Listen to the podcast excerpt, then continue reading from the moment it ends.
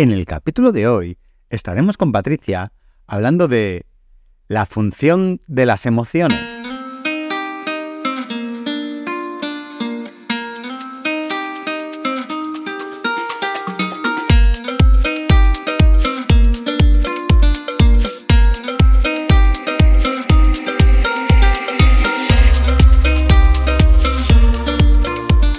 Buenos días a todos, un día más aquí para hablar de salud mental y de nuevo estamos con nuestra querida amiga Patricia, que como todos sabéis es psicóloga sanitaria enfocada en población adulta, que trabaja desde las terapias contextuales y es una pieza fundamental del equipo de psicología online avanzada. Muy buenos días, Patricia, ¿qué tal? ¿Cómo estás? Buenos días, Jota, muy bien, muy bien. ¿Y tú cómo estás? Pues mira, aquí a tope deseando eh, notar em, nuevas emociones como cada día y, nada, deseando hablar un ratito con, contigo. Estupendo. Cuéntanos, porque estoy haciendo mm, este, este, este comentario sobre las emociones y, es básicamente porque vamos a hablar de para, para qué, ¿no? Para qué eh, sirven, ¿no? O qué función tienen estas emociones que, que sentimos todos y cuéntanos exactamente qué, son estas emociones. Bueno, pues las emociones es algo que efectivamente decías que, que, todos sentimos emociones, ¿no? No hay personas que no, que no las sientan. Lo que pasa es que es cierto que hay personas que pueden conectar más con ellas y otras que pueden conectar menos, pero todos sentimos emociones. ¿Por qué sentimos todas emociones? Porque las emociones al final son una respuesta de, nuestro organismo, de nuestro cuerpo, a un estímulo, a algo que sucede en nuestro entorno, ¿no? Em, cualquier cambio que se produce en nuestro entorno va a generar que nosotros nos tengamos que adaptar a, ese cambio y que tengamos que emitir una respuesta. Entonces aquí es cuando entran en juego nuestras, nuestras emociones. Y además es que eh, las emociones decíamos, son respuestas, son respuestas que se manifiestan en tres sentidos, de manera que se manifiestan en nuestro cuerpo, por decirlo así, a un nivel más fisiológico, ¿no? Por ejemplo, cuando estamos tristes, sentimos como una sensación de pérdida de energía, como que todo nos cuesta más, como si no tuviésemos eh, mucha energía, ¿no? O cuando estamos enfadados, que sentimos que, que empezamos a sudar, que sentimos como mucha tensión muscular, ¿no? Es decir, se producen cambios en nuestro cuerpo y eso es porque estamos experimentando una emoción. Pero no solo en nuestro cuerpo, sino que también en nuestra manera de pensar, en nuestro contenido mental y en nuestro estilo de pensamiento. Es decir, las, emociones también afectan a la manera que tenemos de, pensar en ese momento. No pensamos de la misma manera cuando estamos enfadados, cuando estamos eh, ante una situación de amenaza o cuando estamos tristes, ¿no? Vamos cambiando nuestra manera de, de enfocarnos a eso que ha ocurrido y también nos afectan o, también eh, experimentamos emociones eh, en un tercer sentido y es a nivel de conducta. Eh, las emociones nos impulsan a hacer algo. No vamos a actuar de la misma manera cuando estamos tristes que cuando estamos enfadados. Por ejemplo, no caminamos ni siquiera de la misma manera, ¿no? Cuando estamos tristes vamos más cabizbajos, más encorvados, nuestro tono de voz cambia, nuestra manera de gesticular cambia por completo cuando estamos enfadados, que a lo mejor caminamos más deprisa, eh, somos como más agresivos a nivel de, cómo gesticulamos, es decir, que también afectan enormemente a nuestro, nuestro comportamiento.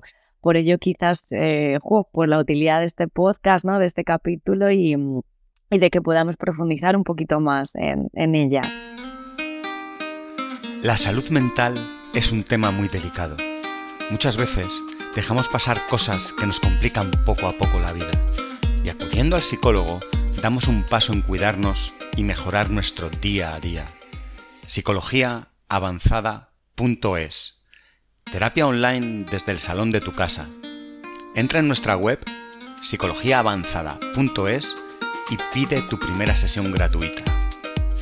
Me, parece fascinante todo este repaso que, has hecho de estas tres cositas ¿no? que, nos afectan a estos tres niveles distintos. Eh, eh, y, nos explicas muy bien eh, qué son estas emociones, pero cuál es su función, por qué ocurren estas emociones. Digamos que podríamos agrupar la función de las emociones en, tres, bueno, en tres grandes categorías o tres grandes grupos, ¿no? Las emociones tienen siempre una función de supervivencia. Claro, como son en respuesta al entorno, nos permiten adaptarnos a la situación que se da en ese, en ese sentido, ¿no? Y como yo siempre digo, J, todo lo que está en el cuerpo humano está ahí por algo.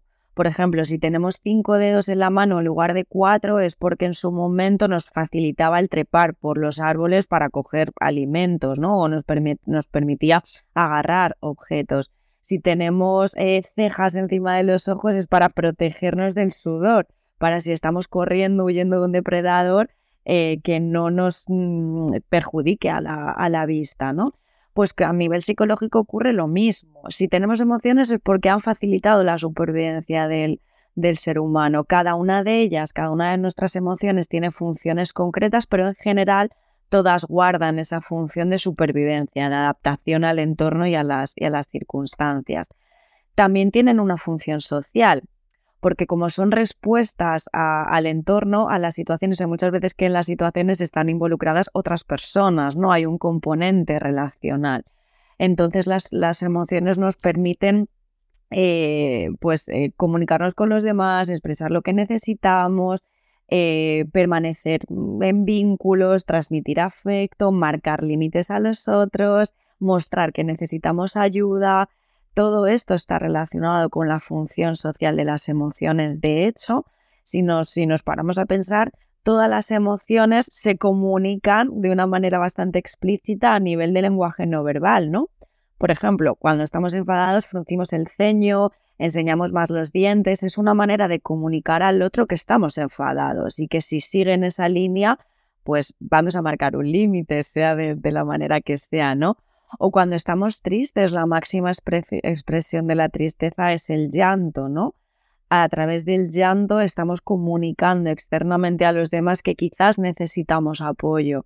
Es decir, siempre hay una función comunicativa que va de la mano del, plano social. Y en último lugar, las funciones también tienen una, función, eh, una función motivacional. ¿Qué quiere, ¿Qué quiere decir esto? Decíamos antes que las, que las emociones también Em, nos, nos, permiten o nos facilitan el, el, el, actuar, ¿no? Es decir, son como un impulso a la acción. Cuando estamos enfadados, nos sale el levantar el tono de voz, por ejemplo, y el marcar un límite a la otra persona de, oye, por aquí no sigas, que no estoy dispuesta a pasar por, por esto, ¿no? Es decir, son impulsos que nos permiten responder a lo que está ocurriendo, tener una respuesta rápida y, resolutiva, ¿no? Eh, o sea que fíjate que las emociones eh, son completamente necesarias. No tiene sentido que, que, no queramos experimentarlas o que nos neguemos a, sentirlas. Es que son necesarias porque nos permiten sobrevivir. También de la mano de esto, eh, no podemos hablar, hay veces que, que se nos escapa en el, el vocabulario popular, ¿no? El decir emociones positivas y emociones negativas. No, no existen las emociones negativas ni las positivas. Todas son positivas porque todas son útiles. Ahora bien, hay algunas que son agradables y hay otras muchas, la verdad, que, son desagradables, pero son útiles. Por eso no podemos decir que sean emociones negativas. Sí, justo quería sacar este tema, ¿no? Que nos hablaras de emociones positivas y negativas. Y, justo me lo, mm, me rebates antes de preguntártelo, ¿no? Muy bien. Em, es verdad que con el planteamiento de que todas al final es para que nosotros eh, sobrevivamos, ¿no? Y que, mejoremos. Eh, yo aquí hay otra cosa que a veces mm, le puede pasar también un poquito a la gente que nos está escuchando, eh, que podemos estar confundiendo y probablemente no sea lo mismo y que quiero que nos lo cuentes. Eh, la diferencia entre las emociones y los sentimientos.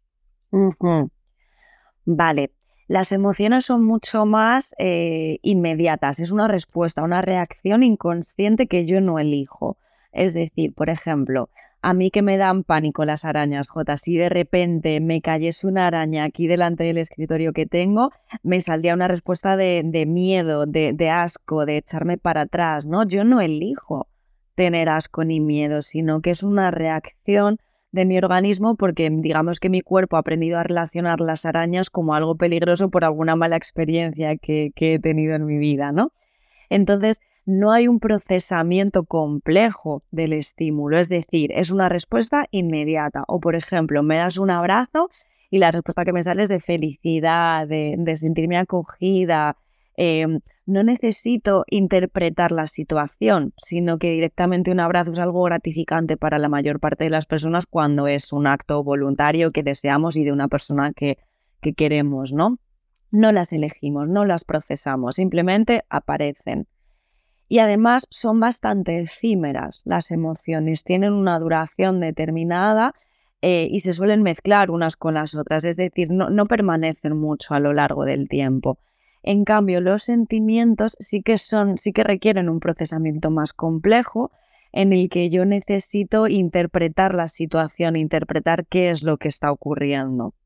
Por ejemplo, yo me puedo sentir triste por, por una situación. Imagínate que me despiden del trabajo. En un primer momento puedo sentir tristeza por la pérdida que supone, puedo sentir miedo por qué va a pasar ¿no? a, corto plazo conmigo, em, puedo sentir ansiedad por cómo voy a gestionar esto en un futuro, eh, pero todo eso va a tener una duración más bien corta a lo largo del tiempo cuando yo me mantengo en, esa situación más tiempo en la que no encuentro trabajo, etcétera, ya empiezo a, analizar más la situación, ¿no? De jolín, por ahora qué voy a hacer, porque quizás voy a tener que volver a estudiar y reenfocar mi carrera. Y a lo mejor lo que se me genera en base a este proceso más elaborado es un sentimiento de desesperanza de cara al futuro. Porque fíjate, el paro juvenil es muy alto, porque las condiciones de vida son cada vez peores y, eso es un sentimiento de desesperanza que requiere el que yo analice mucho más racionalmente, por decirlo así, la, situación. Es decir, resumiendo, las emociones son mucho más inmediatas, mucho más rápidas y los sentimientos requieren un procesamiento más elaborado, más complejo y permanecen más a lo largo del tiempo. Interesante el tema. Y mm, me, ha venido una cosa a la cabeza que igual sale un poquito así de, esto, pero cuando ponías el ejemplo este de, la araña que te, que te da miedo, eh, ¿qué ocurre en estos programas que, no, que, que, a, veces ponen en, televisión en la que enfrentan a alguien a ese miedo de tener que meter la mano o tener que meter ahí con que hay pues arañas o bichos y tal, que a la gente le, le da miedo? Sin embargo, lo hacen se enfrentan a ese miedo y de una manera u otra al final se meten ahí dentro. Imagínate que dices esto, me cae aquí una araña, imagínate que te dicen, tienes que entrar ahí a una habitación llena de arañas. ¿Cómo, cómo hay una persona que se enfrenta a ese miedo que tiene o a esa, a esa emoción y lucha contra ella para, por lo que sea, ¿no? motivo que sea? Claro, más bien mm, en lugar de decir luchar contra ella, sería como eh, ver esa emoción en lugar de como un obstáculo, como un accesorio, como un complemento. Es decir, yo a veces utilizo mucho, utilizo en terapia J la idea de que a veces pensamos que nuestras emociones son un obstáculo, es como sujetar una pelota enorme aquí delante, ¿no? Si yo cargo con una pelota delante de mí, que además es muy grande, es muy incómodo andar con esa pelota, porque la tengo puesta aquí, ni siquiera veo, porque es una pelota enorme. Si yo veo a mis emociones como un obstáculo, sería como colocarme la, la bola enorme delante. Vamos a, no podemos hacer que desaparezca la emoción. Yo, como decíamos, yo no puedo elegir tener miedo a las arañas, pero en lugar de verlo como un obstáculo, puedo verlo como un complemento. Sería como coger esa bola enorme y echármela a un lado. Sigue siendo incómodo, sí, porque es una bola muy grande, pesada, pero ahora ya puedo ver, porque me la he echado a un lado. Entonces, puedo ver hacia dónde caminar y puedo moverme. Esto es el, bueno, sería como el proceso que siguen estas personas de cara a afrontar los miedos que, que comentabas, ¿no? Me da terror absoluto tocar una araña y meter la mano en una caja llena de arañas, pero quiero afrontar esta situación. Cojo el miedo, me lo echo a un lado y meto la mano en esa urna aún con miedo.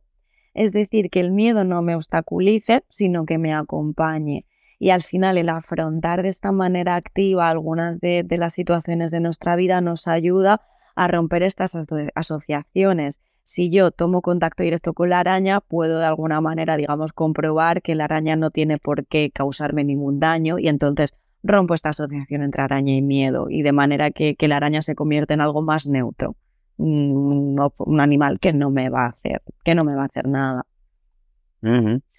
Eh, esto viene probablemente ya has contestado porque te iba, quería preguntar ahora cómo lidiar ¿no? con algunas de estas emociones eh, negativas en el día a día para, para enfrentarte ¿no? a, estos problemas ¿no? que pueden surgir.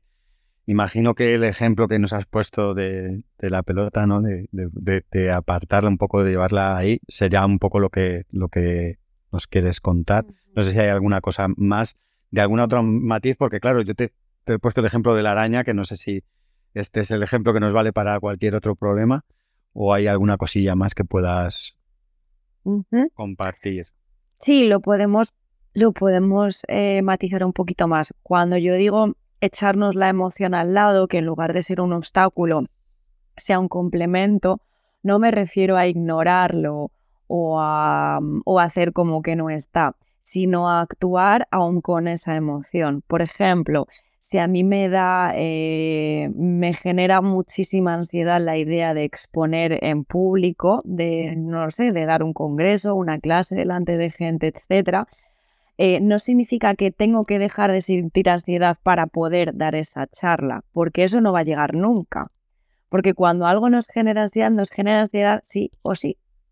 Otra cosa es que si yo veo a la ansiedad como un obstáculo, no voy a poder avanzar. Si yo espero a que esa pelota desaparezca, mm, se me va la vida, porque eso no va a ocurrir.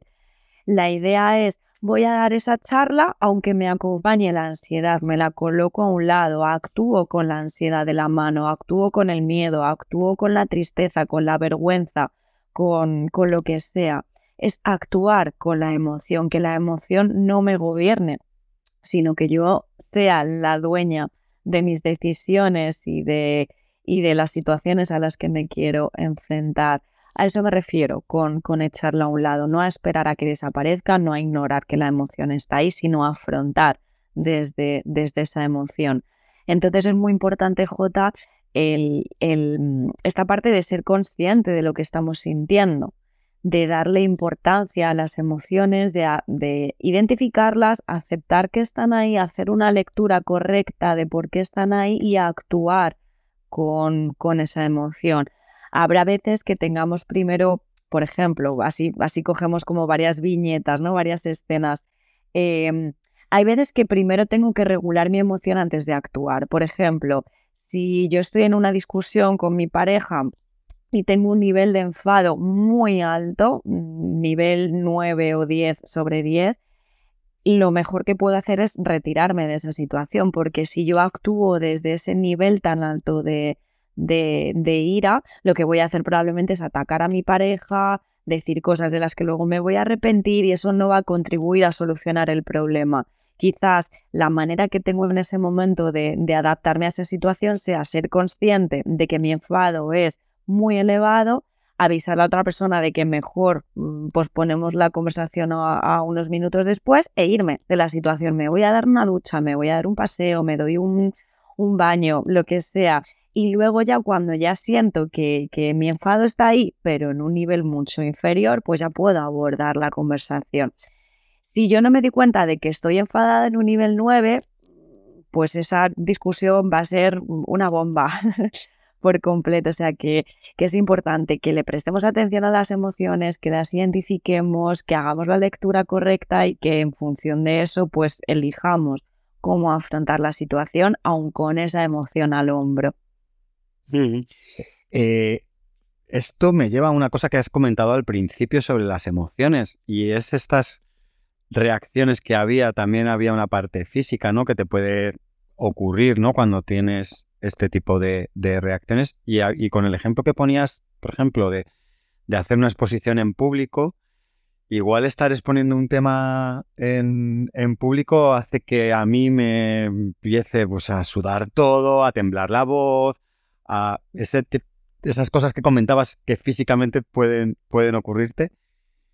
¿Cómo podemos luchar contra esas em, situaciones, ¿no? Me imagino que esto se podrá trabajar, ¿no? Para, para minimizarlo, pero sin eliminar esa ansiedad que comentas que no la vamos a eliminar, que nos va a acompañar, ¿cómo puedo exponerme a eso que puede que hasta me paralice, ¿no? Y que me, sienta incapaz de hacer esa exposición. Lo que está claro, Jota, es que si yo me marco como objetivo llegar a esa exposición y no sentir ansiedad, va a ser totalmente contraproducente. Porque lo esperable es que, ya que es algo que me preocupa, que me inquieta, pues que en el momento en el que llegue la exposición voy a sentir algo de ansiedad. Entonces, si mi objetivo era no tener ansiedad en la exposición y llego y siento, y siento eh, ansiedad, es, es totalmente contraproducente porque me voy a generar más ansiedad a mí misma. Me va a poner más nerviosa aún el sentir que tengo una ansiedad que no es deseada para mí tener. Entonces, entramos en un bucle de lucha que, es ahí justamente donde lo que va a ocurrir es que nos bloqueemos y que no podamos afrontar la situación. Creo que un primer paso es aceptar que voy a sentir ansiedad. ¿Y qué implica para mí sentir ansiedad? Pues implica que a lo mejor me tiembla la voz, a lo mejor sudo, a lo mejor eh, los primeros minutos estoy más tensa, a lo mejor incluso estoy un poquito mareada. Es decir, vamos a identificar qué es lo que ocurre en mí cuando yo siento ansiedad para saber que eso me va a pasar y aceptarlo. Si yo lucho, lo voy a sentir multiplicado por 10. Entonces voy a aceptar que eso va a ocurrir en mí. Ahora me voy a preparar antes un poquito voy a ir em, exponiéndome a situaciones similares, pero que tengan una dificultad inferior, ¿no? Por ejemplo, voy a practicar la exposición primero con mi pareja, luego con eh, mi familia, luego con un grupete de amigas. Em, voy a ir exponiéndome poco a poco a lo, a lo, que implica hablar en público, aceptando que voy a sentir ansiedad el día que lo haga delante de la, de la audiencia. Y cuando sienta, cuando llegue ese momento y sienta ansiedad, pues voy a aceptarlo y voy a, darle naturalidad. Incluso puedo decir al público, bueno, veréis que igual estoy un poco nerviosa al principio porque es mi primera, mi primer congreso, mi primera charla, pero bueno, seguramente se me pasen unos minutos y espero que, que esto sea lo más ameno para vosotros posible, ¿no? Es decir, voy a normalizar también delante, delante de las otras personas que estoy nerviosa, porque todos somos seres humanos y todos nos ponemos nerviosos. Y en el momento en el que yo comunico a los demás que estoy nerviosa, eh, ya inmediatamente me voy a relajar. ¿Por qué? Porque es como sacarlo fuera. Si no lo digo y lo intento tapar, estoy luchando contra ello y decimos que eso me mete en un bucle. Pero si yo lo comunico, le doy normalidad, veo eh, una mirada amable en los demás que me están entendiendo, que probablemente estén recordando cuando ellos les dio vergüenza algo, me voy a sentir mucho más tranquila. O sea que el objetivo nunca puede ser no sentir la emoción, sino el, hacer aún con esa emoción de una manera que, bueno, que me permita exponerme a eso que es valioso para mí. Claro, pues creo que lo has explicado genial. Te iba a preguntar algún, si te has dado cuenta, te iba a preguntar todo el rato cosas que ya has ido contestando. Em, me parece súper importante, ¿no? Que, sepamos lo que comentas al principio, que las emociones eh, están ahí porque nos ayudaban a sobrevivir. A lo mejor ahora el que yo sienta ansiedad porque voy a hacer una exposición en público no me está ayudando a sobrevivir, pero está ahí por algo, ¿no? Está ahí porque esto sí que ha ayudado a, mis antepasados a, que lleguemos aquí. Y, y, lo importante que es, ¿no? El saber acompañarnos, saber que están estas emociones que aunque sean desagradables, son importantes. Claro, te, hago un pequeño matiz, Jota, disculpa. Claro, quizás antes en la prehistoria eh, hablábamos de supervivencia física, vamos a traducirlo al siglo XXI, cuando hablamos de supervivencia no solo hablamos de supervivencia vital, sino de supervivencia relacional, de supervivencia eh, de prestigio, por ejemplo, supervivencia laboral, es decir, eh, ahora quizás tenemos que adaptarnos a la sociedad en la que vivimos y eso implica tener relaciones seguras, sentirnos queridos por los demás, sentir que, en cierto modo somos exitosos en el trabajo. Y, cuando hablo de supervivencia me refiero también a estos otros sentidos de, la supervivencia. Genial. Pues, oye, Patricia, muchísimas gracias por cómo nos has contado todo esto de, de las emociones. Yo he aprendido un montón. Y nada, espero verte pronto en otro capítulo. Seguro que sí. Un abrazo, Jota. Gracias a vosotros. Chao, chao. La salud mental es un tema muy delicado. Muchas veces dejamos pasar cosas que nos complican poco a poco la vida y acudiendo al psicólogo damos un paso en cuidarnos y mejorar nuestro día a día. Psicologiaavanzada.es Terapia online desde el salón de tu casa. Entra en nuestra web psicologiaavanzada.es y pide tu primera sesión gratuita.